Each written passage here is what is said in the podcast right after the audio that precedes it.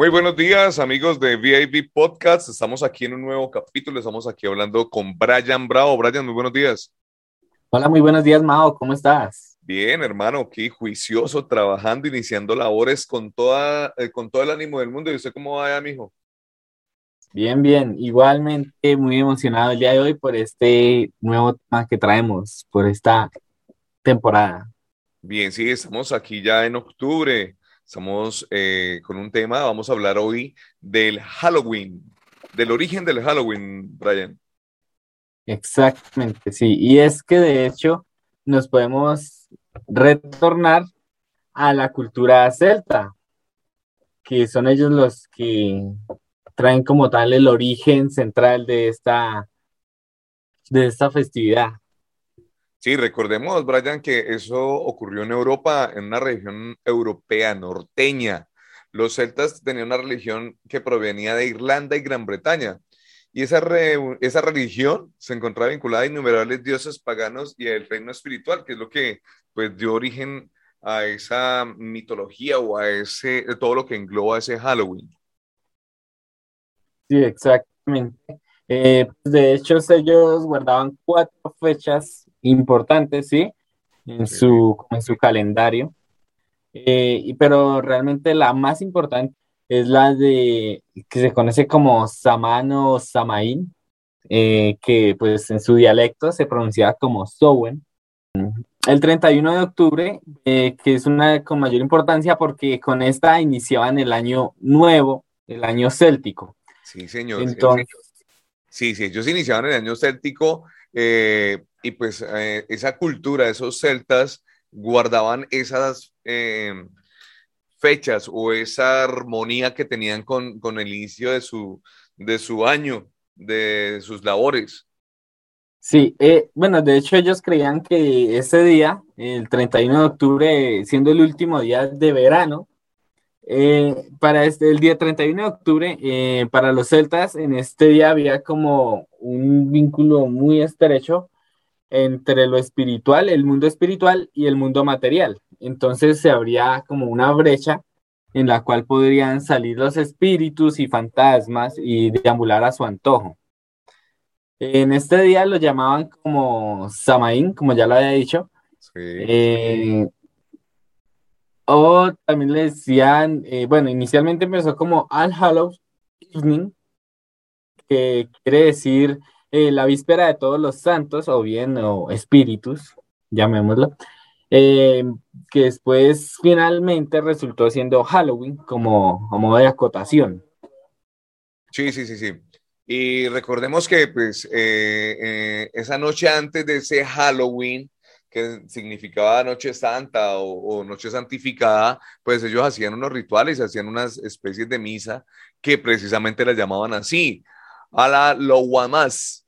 Eh, nosotros hacemos eh, esa acotación de, que se había, había ese paso estrecho entre el mundo de los vivos y el mundo de los muertos. Y pues em, se habla o hay referentes de que las personas se disfrazaban para que esos espíritus que salían a, hacer de las suyas no les hicieran daño, pues de ahí empieza eh, como la tradición de disfrazarse. Eh, pues nosotros lo conocemos también como truco dulce, bueno, pues ya traducido, ¿no? Originalmente, eh, al principio en esa cultura celta se hablaba de que había que ofrecer una ofrenda ese día como a los muertos. En el Día de los Muertos, que era el 2 de noviembre, según los católicos romanos, ellos iban de pueblo en pueblo exigiendo que se les entregara una especie de pan. Ese pan era en forma cuadrada, que llevaba, en ese tiempo ya estaban las uvas pasas, el pan que viene hoy en día, y le llamaban torta para el alma o pasteles de los difuntos. Sí, señor. Y como paralela a eso, pues está actualmente el dulce o sorpresa, truco sorpresa, eh, como haciendo alusión a ello. Pero las iglesias no sé, eh, como era un ritual a, como tal a las almas paganas, eh, fantasmas, espíritus malos, lo consideran malo, ¿no, Mao? Sí, eso es muy cierto. Vea, eh, Brian, Hay otra leyenda que nos habla de, las, em, de la visita de ciertas hadas procedentes del extranjero esa noche del Halloween. Eh, las frecuencias eh, se les dejaba a ellas, se les dejaba una ofrenda de leche u otro alimento en las afueras de los hogares, de manera que el propietario pudiera recibir bendiciones de parte de algunas eh, de estas hadas mm, para que el siguiente año les fuera muy bien. Otra tradición perteneciente al Halloween es el Jack o Lantern, linterna primitiva, y ahí es donde viene esa famosa calabaza que se le coloca o una vela por dentro o se encendía. Esa luz atravesaba la, calabaza por medio de sus agujeros en forma de rostro de calavera o de bruja, que es la que hemos venido em, conociendo a, través de los años y que es uno de los símbolos emblemáticos del Halloween, esa calabaza con los ojos así como, como triangulares y, y maquiavélica. Exactamente, sí, que es como básicamente el icono de, de, la, de Halloween actualmente, sí, porque eh, se pone, siempre que llega Halloween todos decoramos nuestras casas con telarañas y demás, pero siempre está esa como calavera, llamémoslo, en la calabaza. Bien, y le tengo otro apunte, Brian. Cuéntamelo. Otra de las leyendas que hablan del origen de, de ese Halloween, habla de la leyenda de un individuo de nombre Jack, que lograba engañar y atrapar al, mismo, al mismísimo diablo al acorralarlo en un árbol. Después de realizar un trato con este individuo, con este señor de, las tinieblas, para dejarlo libre, Jack seguía su vida normal.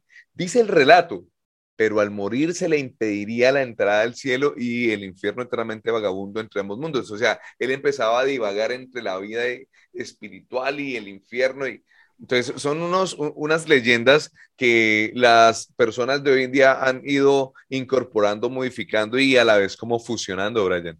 Claro que sí. Pues de hecho, eh, había escuchado, ¿no?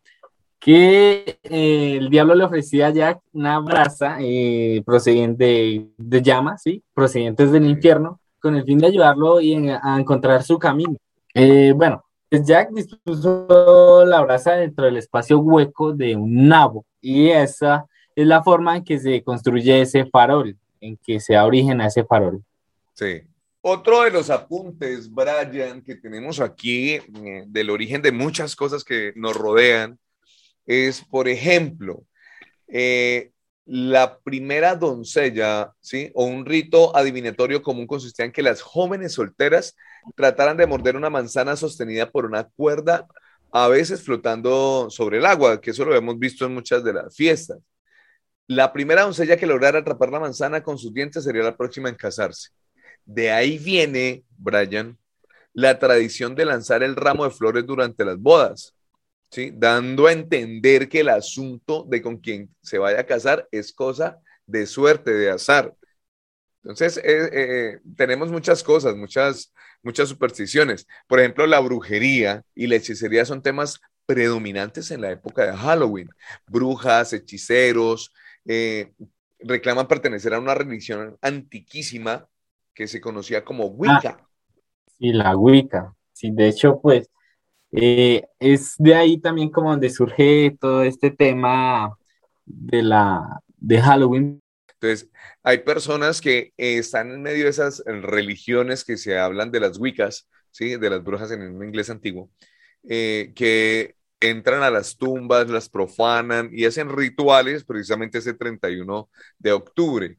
De ahí que se pierden niños, de ahí que hay mujeres que son vírgenes que también eh, son raptadas de sus hogares. Entonces, mire que, hay muchos misterios y hay supersticiones relacionados con, con el Halloween.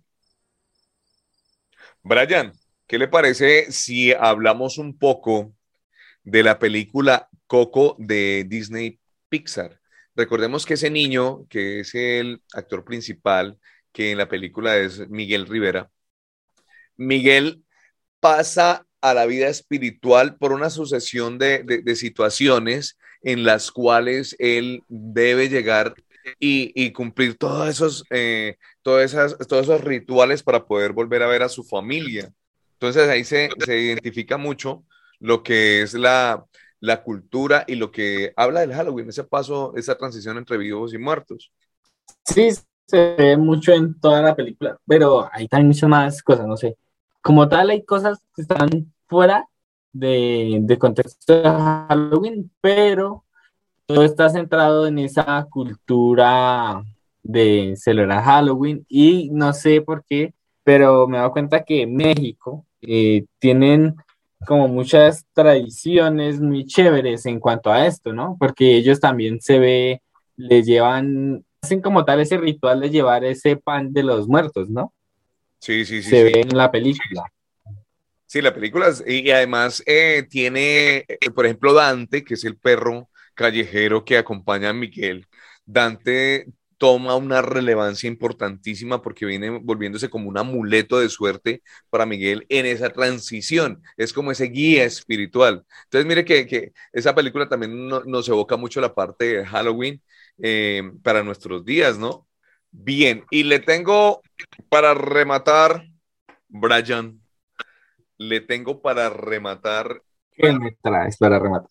Adivina. Bueno, hay una dualidad o hay una controversia y le voy a tocar un tema algo delicado, que es cómo eh, afecta o cómo eh, se introdujo realmente ese Halloween a la iglesia, hablemos de la iglesia católica, no vamos a hablar de religiones, vamos a hablar cómo llegó a la iglesia y cómo las personas lo ven.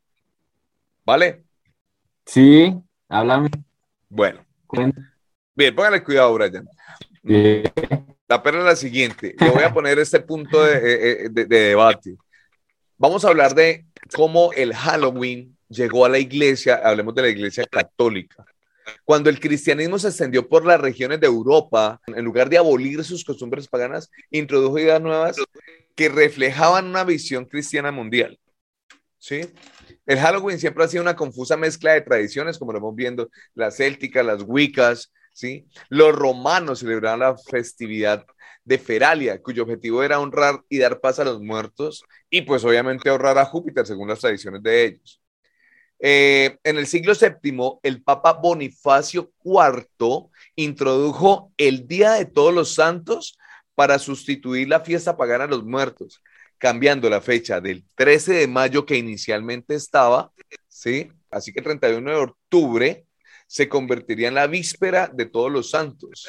Por eso santo en inglés es Halloween y de ahí viene Halloween. Entonces, mire que la iglesia lo vino incorporando porque no podía eh, eh, atacar, ya era una fiesta mundana y de ahí empezaron a celebrarlo por todos, por todas las partes, por todas partes del mundo. Pero se me hace extraño la forma en que lo incorporan, ¿no?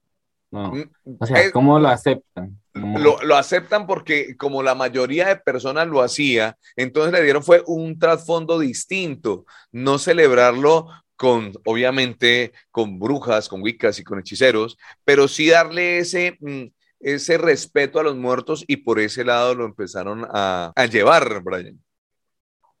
Mm, pero sea como tal, no, ¿hay alguna misa, hay alguna cosa así que realicen ese día? Eh, no, no, no, no. Se le da el oh. primero de noviembre eh, ese respeto a los muertos y pues en la liturgia los mencionan, pero que se veneren como tal, no.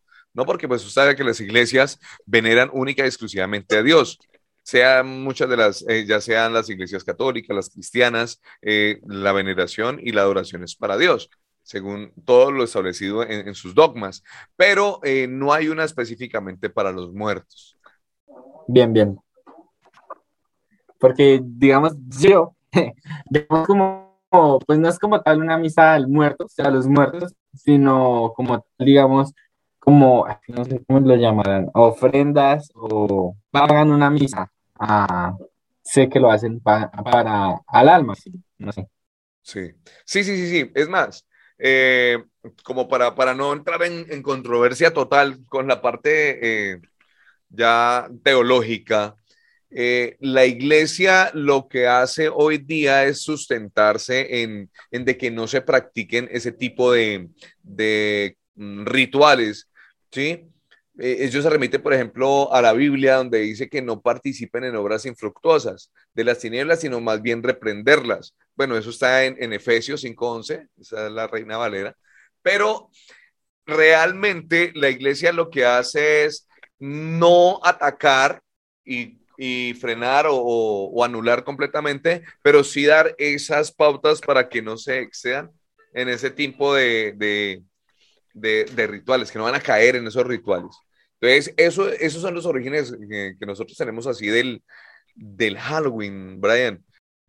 Claro que sí, es, o sea, uno lo puede tratar suavemente, pero es un tema que tiene muchas cosas para hablar, como todo, ¿no? O sea, porque todo es una combinación de muchas cosas, muchos factores. Pero bueno, muchas gracias, Mao, por la información que nos brindaste el día de hoy y espero que a todos nuestros oyentes eh, les sirva y se empapen un poquito más de este tema que es muy interesante, saber por qué lo celebramos, porque muchas veces hacemos muchas fiestas que las celebramos y ni siquiera sabemos cuál es su origen, por qué lo hacemos, con qué fin, simplemente lo hacemos y ya y no vemos eh, como ese sentido original que tienen esas fiestas.